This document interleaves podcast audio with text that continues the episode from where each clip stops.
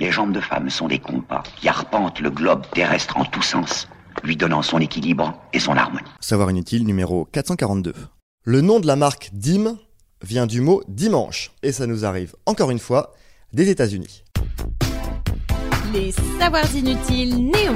Les savoirs inutiles. Savoirs inutiles. Néon. Alors attention, le Badim est bien français. Mais l'idée, elle, débarque avec les soldats américains qui distribuent des bas en nylon après la libération.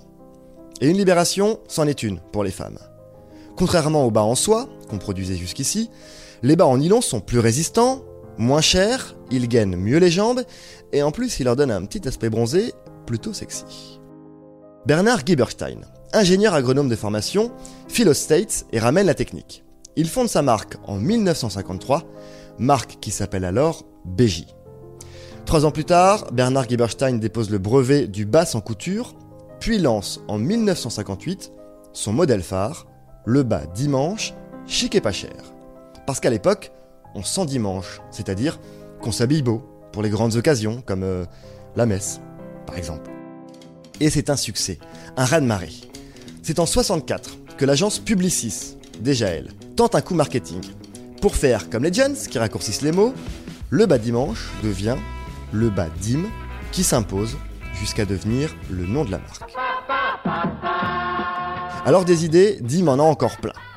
1964, toujours, trouvaille de génie, le bas à l'unité.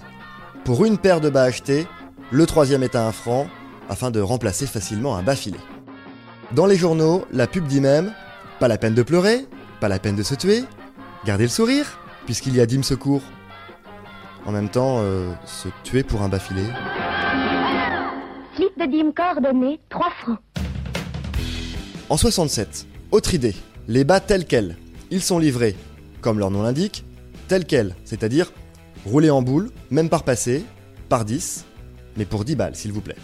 À la fin des années 80, Dim s'attaque aux hommes avec son slip australien, c'est-à-dire avec une vraie poche pour ranger le matos, ce qui donne des pubs euh, caliente, mais un peu datés. C'est lui, c'est l'Australien. Il revient. C'est très bien. L'Australien boxeur dédime plus mal que toujours.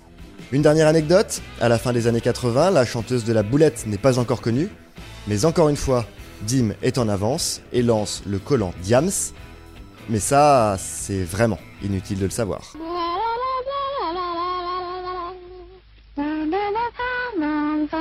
Si ce podcast vous a plu, abonnez-vous, likez, commentez.